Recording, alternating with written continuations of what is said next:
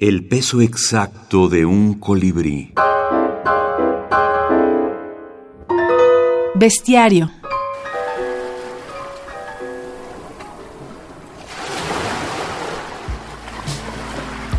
Un día se hastiaron las sirenas de los crepúsculos marinos y de la agonía de los erráticos nautas. Y se convirtieron en mujeres las terribles enemigas de los hombres. Crepúsculo Marino. Julio Torri.